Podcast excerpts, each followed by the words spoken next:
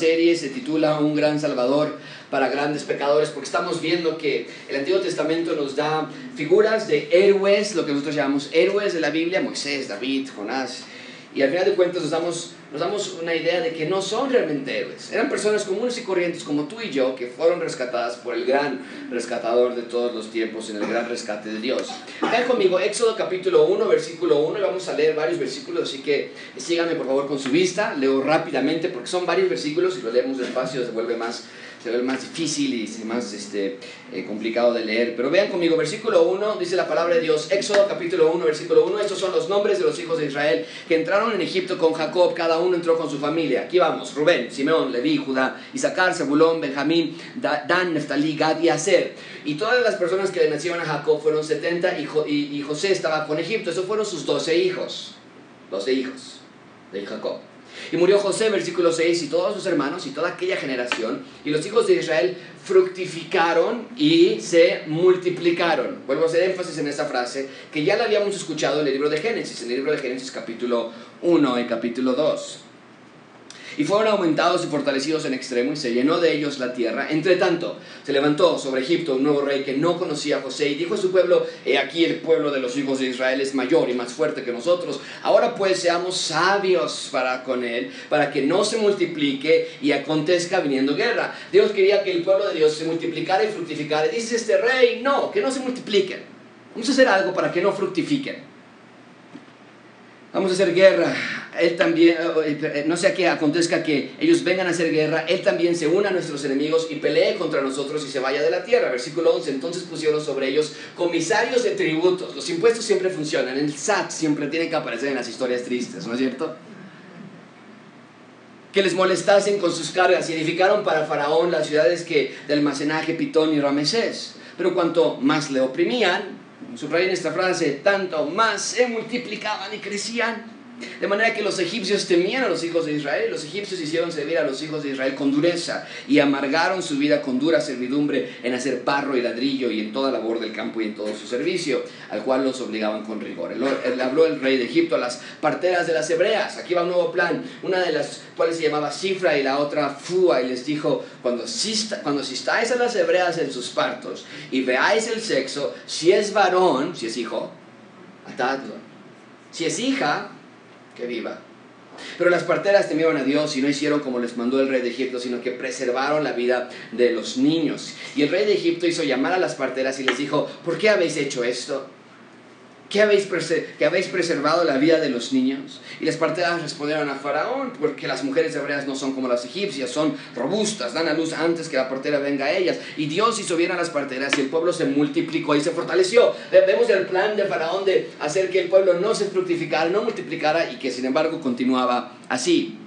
Y por haber eh, prosperó sus familias, versículo 22. Entonces Faraón mandó a todo su pueblo diciendo, ese es el plan segundo, plan B, echad al río todo hijo que nazca, y a toda hija preservar la vida.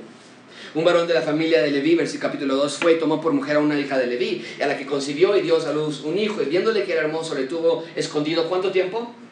Tres meses, pero no pudiendo ocultarle más, tomó una arquilla de juncos y la calafateó con asfalto y brea y colocó en ella al niño y lo puso en un carrizal a la orilla del niño, a, la orilla del río. Y una hermana suya se puso a lo lejos para ver lo que le acontecería. Y a la hija de Faraón descendió a lavarse del río y paseándose sus doncellas por la ribera del río, vio ella la arquilla en el carrizal y envió una criada suya que le tomase. Cuando abrió, vio al niño. Y he aquí que el niño lloraba, como un buen bebé, llorando. Y teniendo compasión de él, dijo, de los niños de los hebreos es este. Aquí la historia debería decir que la mujer, hija de Faraón, tiró al bebé al río, como su propio padre lo había dicho. Entonces la hermana dijo, la hermana, entonces su hermana dijo a la hija de Faraón, iré a llamarte una nodriza de las hebreas para que te críe este niño. Y la hija de Faraón respondió, ve. Entonces fue la doncella y llamó a la madre del niño, a la cual dijo la hija de Faraón, lleva este niño, críamelo, y yo te lo pagaré. Y la mujer tomó al niño y lo crió. Cuando el niño creció, ella lo trajo a la hija de Faraón, la cual lo prohijó, lo adoptó, y le puso por nombre, ¿cómo? Moisés. Moisés. Entramos con Moisés ahora diciendo porque de las aguas lo saqué. Vamos a orar, vamos a pedir a Dios sabiduría para leer este texto. Señor, te damos gracias por la oportunidad que nos das de estar aquí, acercarnos una vez más a este texto. la Biblia que nos da instrucción, que nos revela cómo eres tú. Yo no nos acercamos a la Biblia para ver qué hacer o no hacer, como si fuera un amuleto. La Biblia no es un libro de normas que tenemos que obedecer para que nos vaya bien y cuando desobedecemos nos va mal.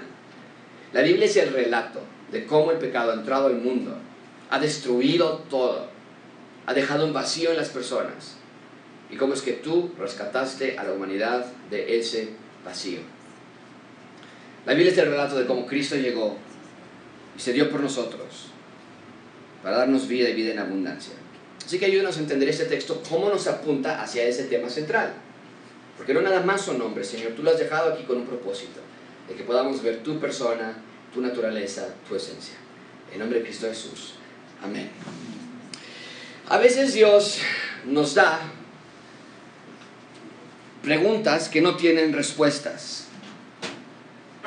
A veces el dolor y la dificultad llegan a nuestras vidas de una manera que pensamos que o Dios se ha olvidado de nosotros o está permitiendo de manera cruel que pasemos por ciertos eventos. Y es que amigos, la vida en este mundo es muchas veces difícil. Vivimos en un mundo roto, un mundo que es adverso a todo lo que tiene que ver con Dios. No, no, no todo es malo. Aún hay personas bondadosas, generosas, sociedades hospitalarias, amables, pero en general, no tengo que engañarte, no tengo que convencerte, el mundo es un lugar que está de cabeza. Lo bueno es malo, lo malo es bueno, al que hace trampa le va bien, al que oprime, chantajea, miente, le va bien. A los honestos, a los sinceros, se les tacha de tontos, de dejados. No se diga a los creyentes en Cristo, se les llama anticuados, aburridos, intolerantes, homofóbicos. Y nos podemos preguntar entonces, ¿qué está haciendo Dios? ¿Por qué Dios no actúa? Y junto con David decimos, ¿por qué estás lejos, oh Jehová? ¿Por qué te escondes en el tiempo de la tribulación? Y, no es que nuestra fe esté en duda, no es que pensemos que Dios no existe o que es un Dios malo, simplemente es cuestión de que no podemos ver lo que Dios está haciendo. No podemos entender por qué Dios permite que pasen ciertas cosas y por qué no las detiene. Y no pensamos que Dios sea malo, sino que son cosas que nosotros no podemos entender. Pero déjame decirte una cosa, Dios no nos debe explicaciones. En Isaías 55, 8 y 9, Yahweh nos recuerda, mis pensamientos no son vuestros pensamientos, ni vuestros caminos mis caminos, dijo Jehová. Como son más altos que los, los cielos que la tierra, así son mis caminos más altos que vuestros caminos y mis pensamientos más que vuestros pensamientos. Entonces, e, en ese sentido, sabemos que hay cosas que Dios no nos va a revelar. Pero es muy válido a veces sentirnos confundidos. ¿Por qué Dios está permitiendo algo? No podemos pretender que todo lo que nos pase o lo que pase a nuestros seres queridos lo vamos a tomar con absoluta tranquilidad. No, somos seres humanos. Somos seres humanos con una alta capacidad, capacidad de sensibilidad emocional y física. Y a veces no nada más es válido, a veces es crucial que preguntemos qué está pasando. Pero en esos momentos de dolor y de confusión, o incluso en momentos que no estás en dolor y problemas, es crítico que entiendas esta realidad, que Dios es el que ha hecho ya tu gran rescate. Amigos, esta tarde tengo una tarea muy simple en el texto frente a nosotros. Te tengo que mostrar estos versículos cómo es que Dios rescata a sus hijos. Porque si logras ver el rescate de Dios en este texto, Vas a ser preparado o preparada no para responder el porqué de cada evento, pero más bien sí vas a saber que no es que algo se le fue de las manos a Dios. En este texto quiero que aprecies los más pequeños detalles que vamos a ver, porque hablan esos pequeños detalles que están en este texto, hablan del gran rescate de Dios. En este texto quiero que veas que nada es casualidad. Los doce hijos de Jacob, los nombres de las parteras, el faraón, los tiempos, el río Nilo, los hijos, las hijas, todo funciona tal y como Dios lo planeó y todo funciona como nuestro, para nuestro máximo bienestar. Es el punto principal de este sermón. Dios quiere que entendamos que su plan para rescatar a los suyos es inmutable. Es decir, nada puede alterar, modificar, dañar, destruir o cambiar su plan. Y no es que Dios se salga con la suya siempre, sino que siempre Dios cumple su plan para su propia gloria y para nuestro propio bien. No es lo que Dios dice en Jeremías 29:11, porque yo sé los pensamientos que tengo acerca de vosotros, dice Jehová, pensamientos de paz no de mal para ustedes, de paz, para daros el fin que esperas. Es lo que Dios te está diciendo esta mañana. Cada uno de ustedes que está aquí, yo tengo un pensamiento para ti y yo tengo un plan para ti y es un plan bueno para ti. Así que veamos cómo es que se desdobla el plan de Dios en este capítulo. Nada más como manera de repaso para nuestros visitantes y para otras personas que tal vez no han estado en la serie, hemos estado estudiando la vida de José. Vimos que la vida de José refleja el cómo sería la vida de Cristo. Vemos, de nuevo, quiero hacer una insistencia, la Biblia se conecta, se entrelaza, se entreteje una con otra. No son 66 libros distintos, todos llevan la misma historia central que los une en su tema de redención a la humanidad. Entonces vimos que José refleja el cómo sería la vida de Cristo. Vimos que la vida de José fue usada para salvar a la familia de José, que la salvación de la familia de José significó la preservación de Israel como nación y la eventual llegada del Mesías a Israel y, al mundo entero. José llegó a ser el segundo en la tierra de Egipto, en el gobierno de egipcio. Toda su familia se fue con, con, con, José a Egipto y, ahí estaba la protección que Dios les prometió. Ahí había comida. Recuerden, todo el mundo estaba con una hambruna total. ¿Y encuentran la comida dónde? ¿En qué país? Egipto. Y la semana pasada vimos cómo es que Jacob murió. En los últimos minutos de vida dio palabras de profecía acerca del león de Judá. Ustedes recuerdan. Bien, hoy continuamos con nuestra serie y Hoy vamos a ver cuatro puntos. Vamos a estudiar un nuevo personaje. Ya vimos a Abraham, ya vimos a José. Y hoy vamos a entrar a nuestro tercer personaje en esta serie, Moisés. Vamos a estudiar tres puntos. El pueblo a rescatar. Después veremos evitando el rescate. Y finalmente estudiaremos el gran rescate de Dios. Así que comencemos. Número uno, el pueblo a rescatar. Véanlo conmigo, ¿a qué me refiero? Versículo número uno. Estos son los nombres de los hijos de Israel que entraron en Egipto con Jacob, cada uno entró con su familia. Bien, estamos comenzando un nuevo libro en el Pentateuco. Y, y tener genealogías, nombres, la historia de las familias es algo muy común en esta sección.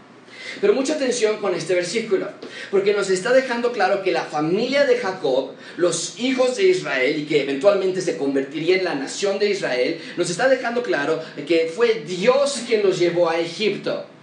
Y esto es importante porque entonces podemos descansar en la soberanía de Dios. Todo estaba dentro del plan de Dios, porque años atrás Abraham ya, Dios le había dicho ya a Abraham y le había dado una profecía de que eventualmente sus descendientes iban a llegar a una nación extraña. Ustedes lo recuerdan en Génesis 15.3, está en la pantalla. Entonces Jehová dijo a Abraham, ten por cierto, que tu descendencia morará en tierra ajena. No nos da el nombre en ese momento, pero hoy sabemos el nombre de esa tierra ajena. ¿Cuál era?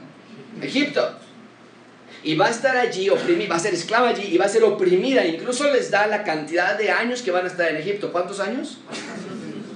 Entonces, la llegada de a Egipto no debió de ser una sorpresa. Ya Dios así lo había predeterminado. Y todo lo que Dios planea, de nuevo, es para su propia gloria y para nuestro propio bien. Ahora, noten conmigo los nombres que nos dan el versículo 2 al 5. Rubén, Simeón, Leví, Judá, Isaacar, Zabulón, Benjamín, Dan, Neftalí, Gad hacer. Todas las personas que le nacieron a Jacob fueron 70 y José estaba en Egipto. Mucha atención con esto, amigos, porque lo que vemos aquí no nada más son 12 nombres, lo que podríamos pensar. Estas son las 12 tribus de Israel y ellos, sin saberlo, estaban por atravesar una de las etapas más difíciles de la nación. El nacimiento de esta nación no iba a ser sin sufrimiento, pero Dios así lo quiso, Dios así lo planeó. Esto es muy similar a lo que Pablo nos dice en Hechos 14, 22, confirmando los ánimos de los discípulos, exhortándoles a que permaneciesen en la fe. Les dijo que es necesario que a través de, ¿cuántas? Muchas. Muchas, ¿qué? Entremos en el reino de Dios. Dios no nos esconde, amigos, que en la vida del creyente va a haber dificultad. Pero Dios nos promete gozo en medio aún de las dificultades. Es lo que vemos al inicio de este capítulo. Son 12 tribus, están a punto de pasar por años de opresión, por años de dolor, pero Dios está en control porque para empezar fue Dios quien los llevó a Egipto. Ahora, muchísima atención con este punto. Porque en el Nuevo Testamento tenemos un libro del Nuevo Testamento que comienza casi de manera idéntica a Éxodo capítulo 1. ¿Sabes cuál es? Venlo en la pantalla, Santiago capítulo 1. Santiago, siervo de Dios y del Señor Jesucristo, a las... ¿Cuántas?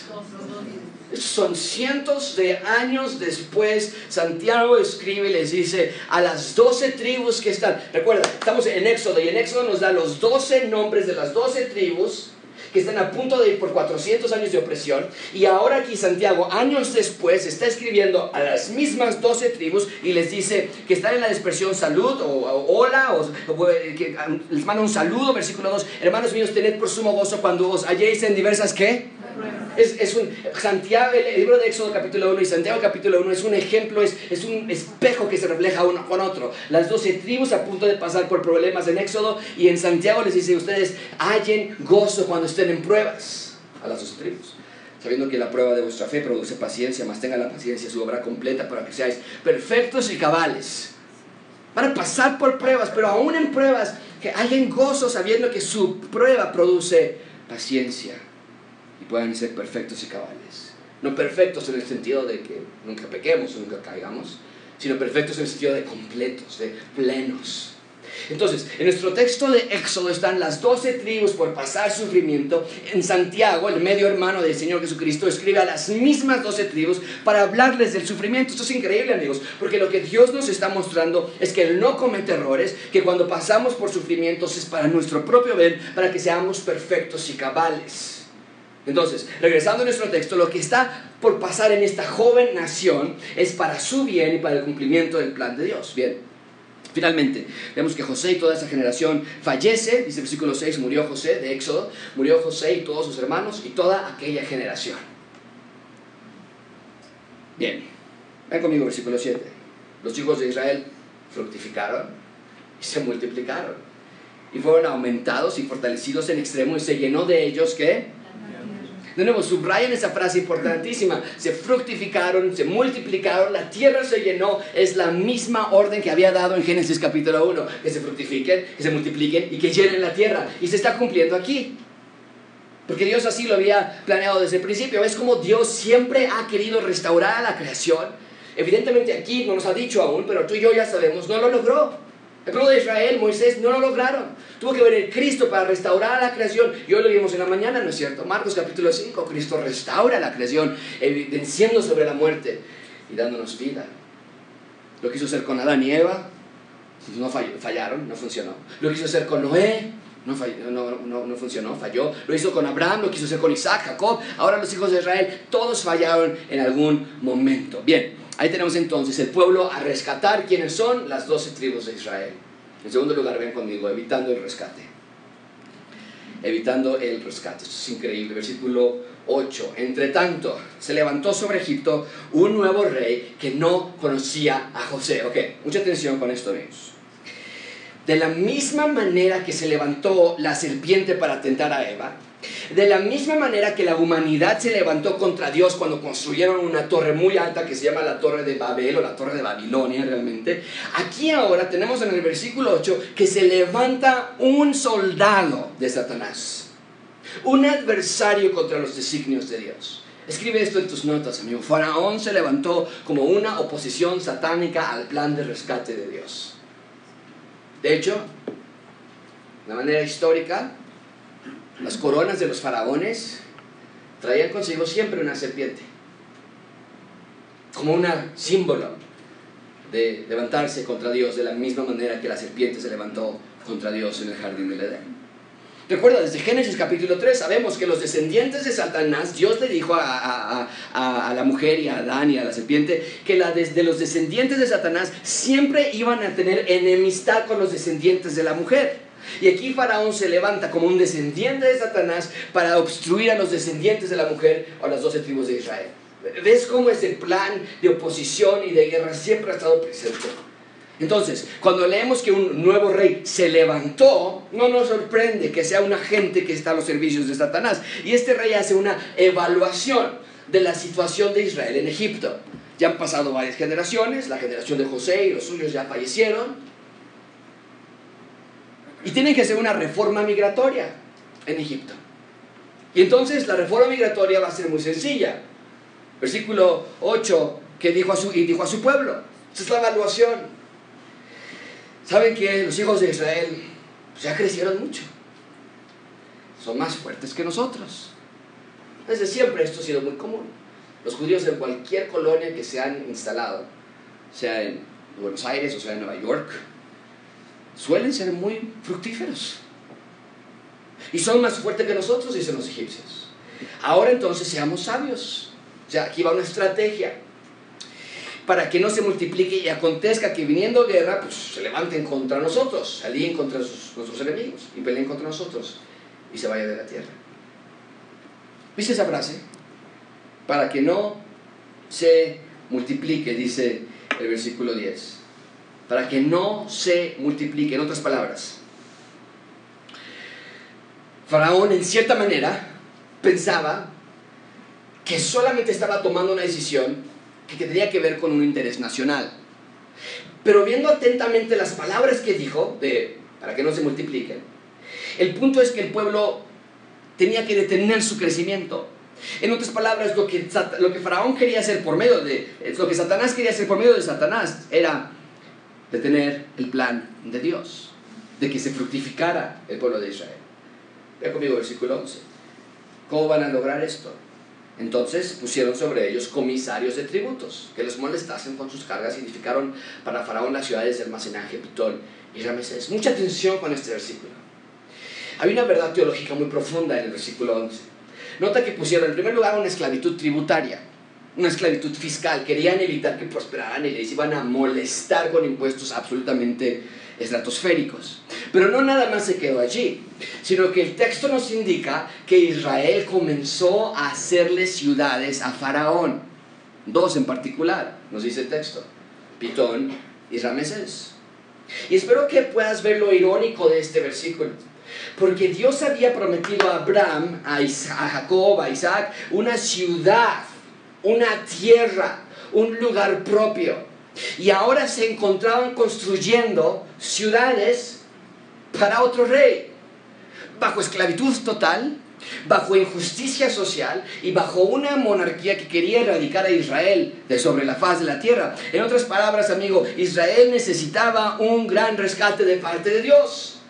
Porque el plan de Dios para su pueblo no era que se encontraran construyendo ciudades para otra persona. El plan siempre había sido que ellos habitaran la ciudad de Dios. Y esto es muy interesante. Ahora quiero pasarlo para contigo y conmigo. El plan de Dios para nosotros, los seres humanos, es que nos reconciliemos con Dios, que encontremos en Él el perdón de pecados y que tengamos vida eterna. Y sin embargo nos queremos engañar a nosotros mismos pensando que es nada más en el trabajo, en el dinero, en las actividades diarias que encontramos nuestra felicidad. Y tú bien sabes que no es así.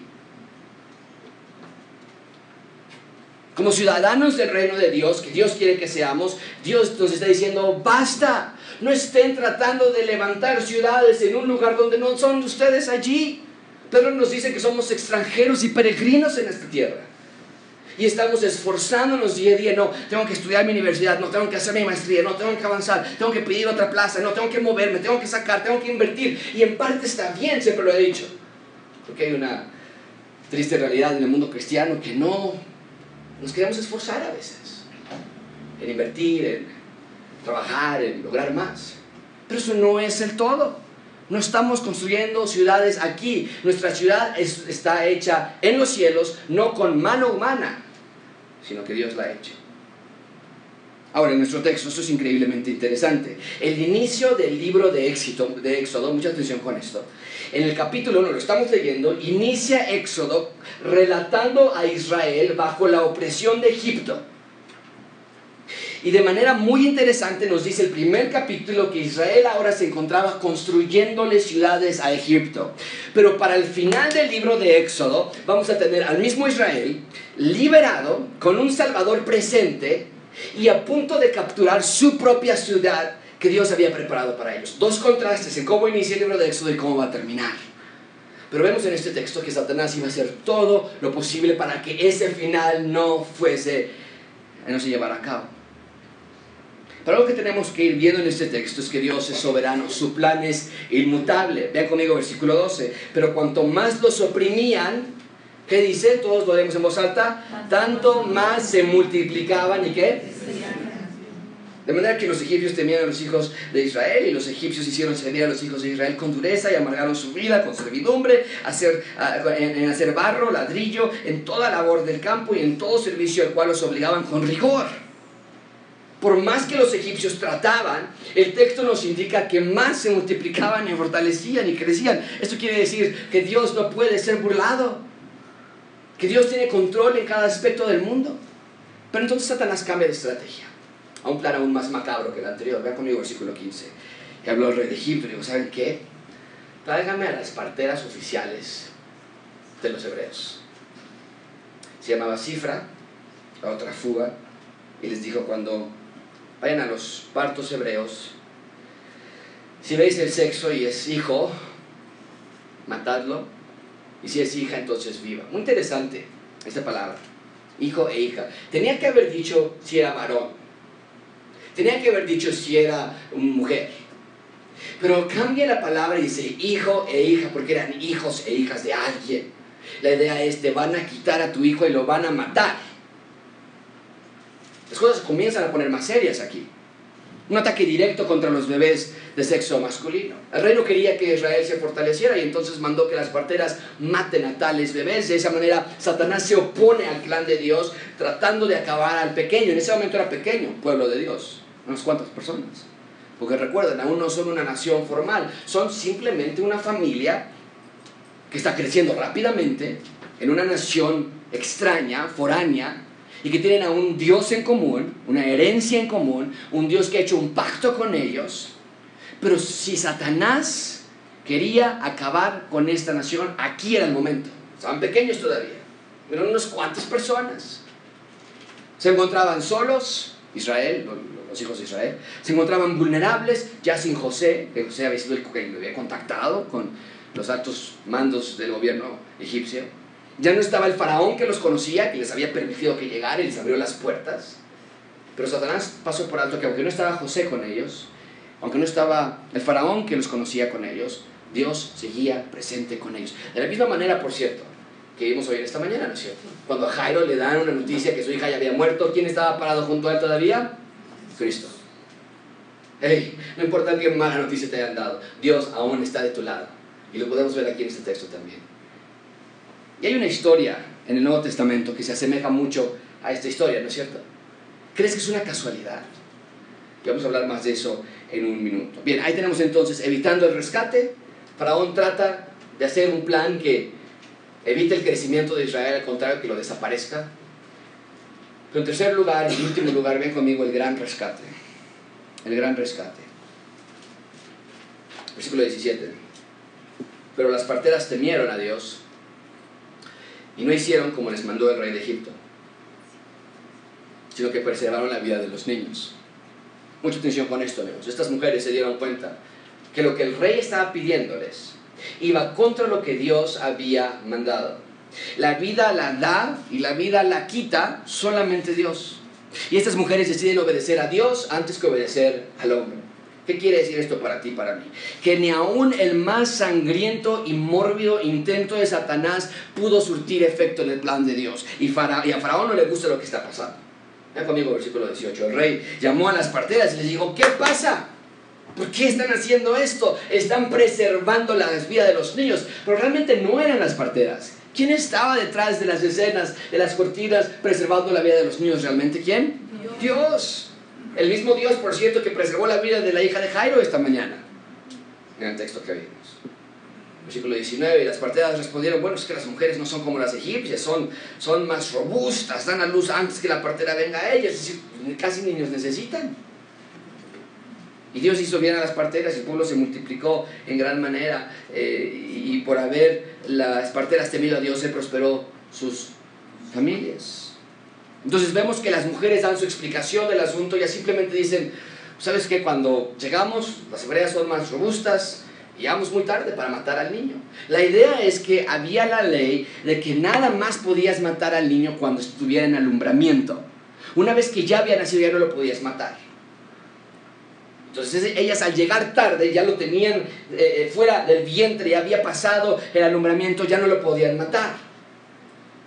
Obviamente que de manera voluntaria y premeditada las mujeres llegaban tarde, estas parteras.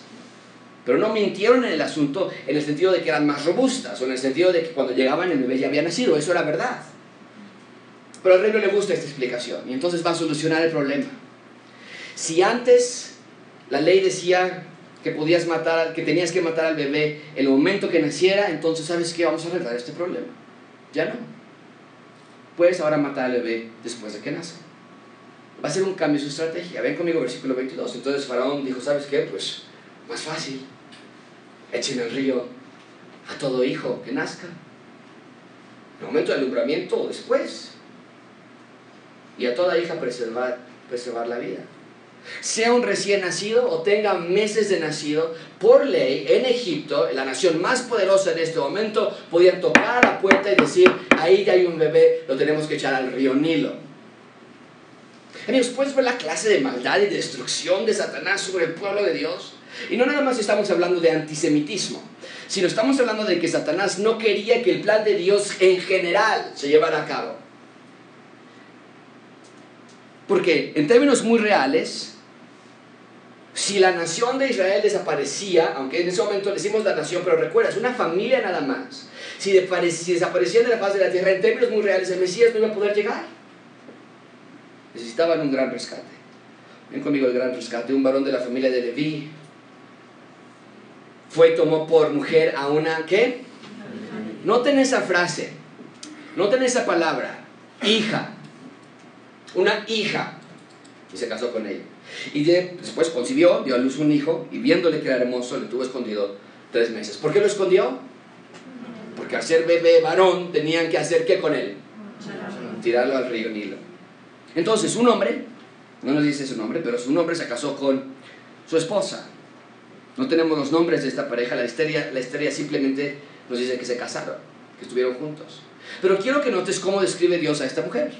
Una hija de Leví, y mucha atención con esto porque va a tener un significado en el transcurso, en el desenlace de la historia. Pero entonces tenemos a una pareja con un bebé varón, quien el rey ha ordenado que se tiene que echar al río Nilo y por lo tanto eh, la secuencia de la historia debería ser que el bebé muere. Pero mucha atención con esto. Quiero que pienses aquí en esto. Lo que estoy a punto de decir, ¿te suena familiar? Escucha lo que estoy a punto de decir y quiero que pienses si te suena familiar. Entonces, Israel se encontraba en esclavitud, sin libertad, en opresión bajo el poder de la nación más poderosa de ese momento, sin nación propia, sin independencia, sin autonomía y con los bebés siendo perseguidos para matarlos. ¿Te suena a alguna otra historia? ¿No es exactamente la misma estructura de la historia de cuando Cristo nació? Lo mismo. Israel en esclavitud, bajo la nación más poderosa, con los bebés siendo perseguidos para matarlos. Entonces, rápidamente podemos ver que esta historia está apuntando a los oyentes originales que recibieron el libro de Éxodo por primera vez a pensar en alguien que vendría a rescatarlos. No sabían su nombre, no tenían los detalles, pero amigos, los oyentes originales del libro de Éxodo ya escucharon de la vida de José en los capítulos de Génesis, ya escucharon de cómo llegaron a Egipto y ahora están escuchando acerca del nacimiento de este bebé inesperado y el todo de la historia los debe llevar a pensar en un rescate. Y en efecto va a llegar se va a llamar Moisés. Pero ese Moisés, ese rescate, nos apunta a un rescate aún mayor. ¿Quién es quién? Cristo. Bien, entonces esta madre esconde a su hijo, no lo saca a ningún lugar, no le habla a sus amigas de su bebé, no se toma fotos, no los pone en Instagram, no le pone nada en Facebook, nadie sabe de este bebé. Un secreto. Hasta que el secreto ya no se puede guardar más. Vean conmigo versículo 3.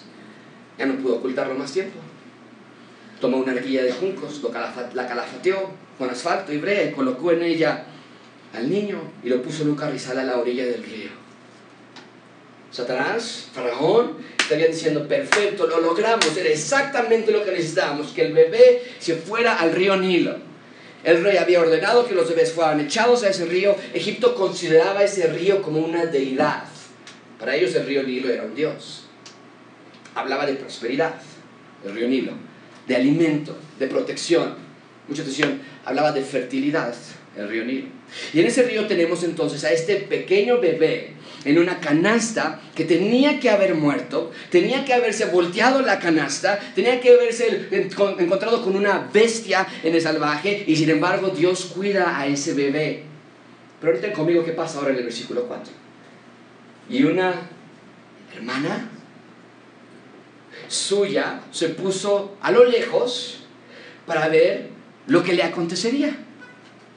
Amigos, esto es, increíble. Faraón pensaba que el problema que tenía enfrente con la nación de Israel eran los niños, los bebés, los varones. Y sin embargo, ya tenemos aquí a una hija de Leví que tuvo a un bebé hermoso. Ahora tenemos a otra hija de la misma mujer, la hermanita de ese bebé, que desde lejos está siguiendo para ver qué va a pasar con su hermanito. Entonces quiero que veas la ironía de esta historia. Satanás no puede ser más sabio que Dios. Mientras más impuestos imponían a Israel, más prosperaba Israel. Mientras más trataban de que no se multiplicara la nación, la nación más fructificaba aún. Mientras se trataba de eliminar a los niños que nacieran con vida, los niños seguían naciendo sin problema alguno. Y ahora mientras Faraón piensa que el problema eran los niños, tenemos aquí a hijas, mujeres, echando a perder los planes de Faraón que desde luego es Dios quien está actuando detrás de las cortinas. ¿Por qué? Porque nada es un reto para Dios. Ven conmigo versículo 5. ¿Y la qué? Hija. Ya no son varones los problemas, el problema son también las mujeres que le están echando a perder todo en el plan de, Faraón, que realmente es el plan de Satanás. La hija, pero ahora no nada más una hija de Leví, o no nada más otra hija de esta misma mujer, hermana del bebé, ahora es la misma hija de Faraón descendió a lavarse, qué casualidad. ¿Ves cómo todo funciona para el plan de Dios? Descendió a lavarse y paseándose sus doncellas por la ribera del río, vio la arquilla en el carrizal y envió a una criada suya a que se le tomase. Entonces ya no nada más es la hija de Leví, no nada más es la hermanita del bebé, ahora es la mismísima hija del faraón y todos ellos están trabajando mal bajo el marco que Dios ha puesto para que la voluntad de Dios se cumpliera, porque Dios no puede ser burlado, todo va según su perfecta voluntad, siempre. Porque rápidamente podemos identificar que hay algo especial en este bebé. Dios quiere hacer algo especial con este bebé. Versículo 6, cuando abrió, vio al niño y aquí que el niño lloraba. Y teniendo compasión de él, dijo, de los niños de los hebreos es este. Entonces su hermana, la que estaba viendo de lejos, la hermanita se acerca y le ofrece ayuda. Parecía como algo casual y dice, oye, ¿quieres que te encuentre a alguien que cuide a este bebé? Esto es increíble. La hija, la hermana del bebé, la hermanita, le dice a la hija de Faraón que si quiere que, le consiga a alguien para cuidar, le llama nodriza en el versículo 1 pero Dios la llama la hija de Leví. Amigos, vean la mano de Dios y sobre todo quiero que vean la razón por la que todo esto ocurrió. No fue porque el bebé fuera muy especial en sí, sino porque el plan de Dios es muy especial. Porque Dios quiere rescatar a su pueblo, porque Dios quiere que el reino de Dios llegue a la tierra. ¿Cómo respondió la hija de Faraón? Versículo 8. Y la de Faraón respondió, pues sí, no me gustan los bebés llorones, consígueme a alguien, una nana, una nodriza. Fue entonces y llamó a quién? ¿Ves a todas las mujeres actuando? Todas las mujeres actuando. Cuando Faraón pensaba que el problema eran los hombres, los bebés varones. Fue y llamó a la mismísima madre del niño. ¿Te imaginas? A Miriam. No nos ha dicho aún, pero ese se llama. Mamá, no te puedes imaginar. Mamá está toda nerviosa. ¿Qué hice con mi hijo? ¿Por, por dónde está? Mamá, te hablan. Te hablan. Que si puedes ir a cuidar a nuestro hermanito. y llamó a la madre del niño, a la cual le dijo la hija de Faraón, la hija, ven, esta repetición de los, del género, lleva a este niño y críamelo, y yo te voy a pagar por criar a tu propio hijo. Y la mujer, mujer, tomó al niño y lo crió. Esta madre fue de esconder a su hijo, que nadie supiera, hacerle una página oficial en Instagram que todo el mundo supiera, este es mi hijo. Ya no tengo que esconderlo y aparte me pagan por criarlo.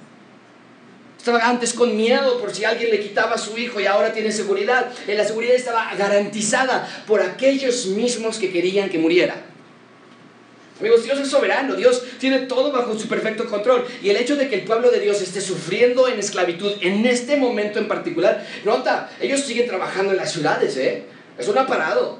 Ellos siguen sufriendo con problemas tributarios y esclavitud social y esclavitud económica. Siguen, siguen siendo ocupados como albañiles y constructores.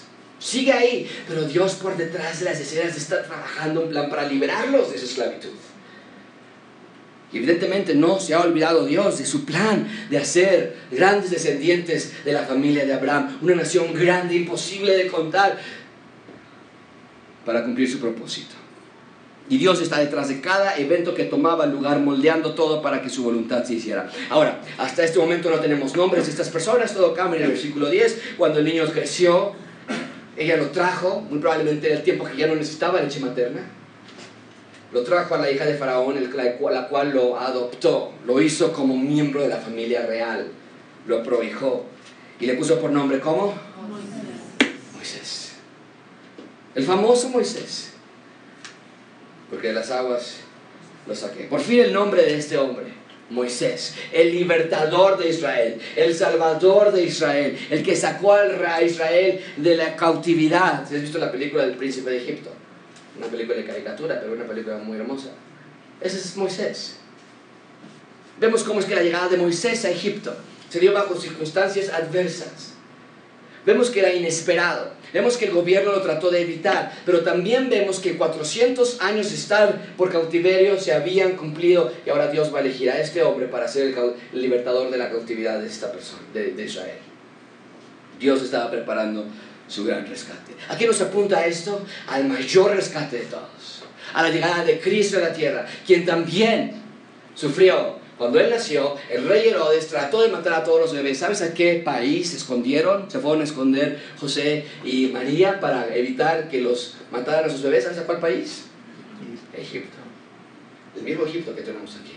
Vemos dos historias que se ponen una con otra para formar el, punto central de la historia que es el rescate de Dios, pero no nada más para Israel como nación, ahora para todos los que crean en Él. ¿Cómo podemos concluir ese sermón. Amigos, vean que Dios no falta a sus promesas. Vean que el hecho de que Cristo haya llegado a la tierra fue un evento que Satanás ha tratado de detener desde que Dios hizo la promesa. Así que es hora de que le confíes, de que le creas.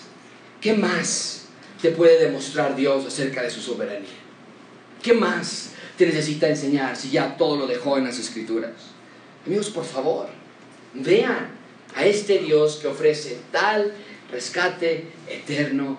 Amen a este Dios que por naturaleza, en esencia, rescata. Rescata. Vamos a orar. Vamos a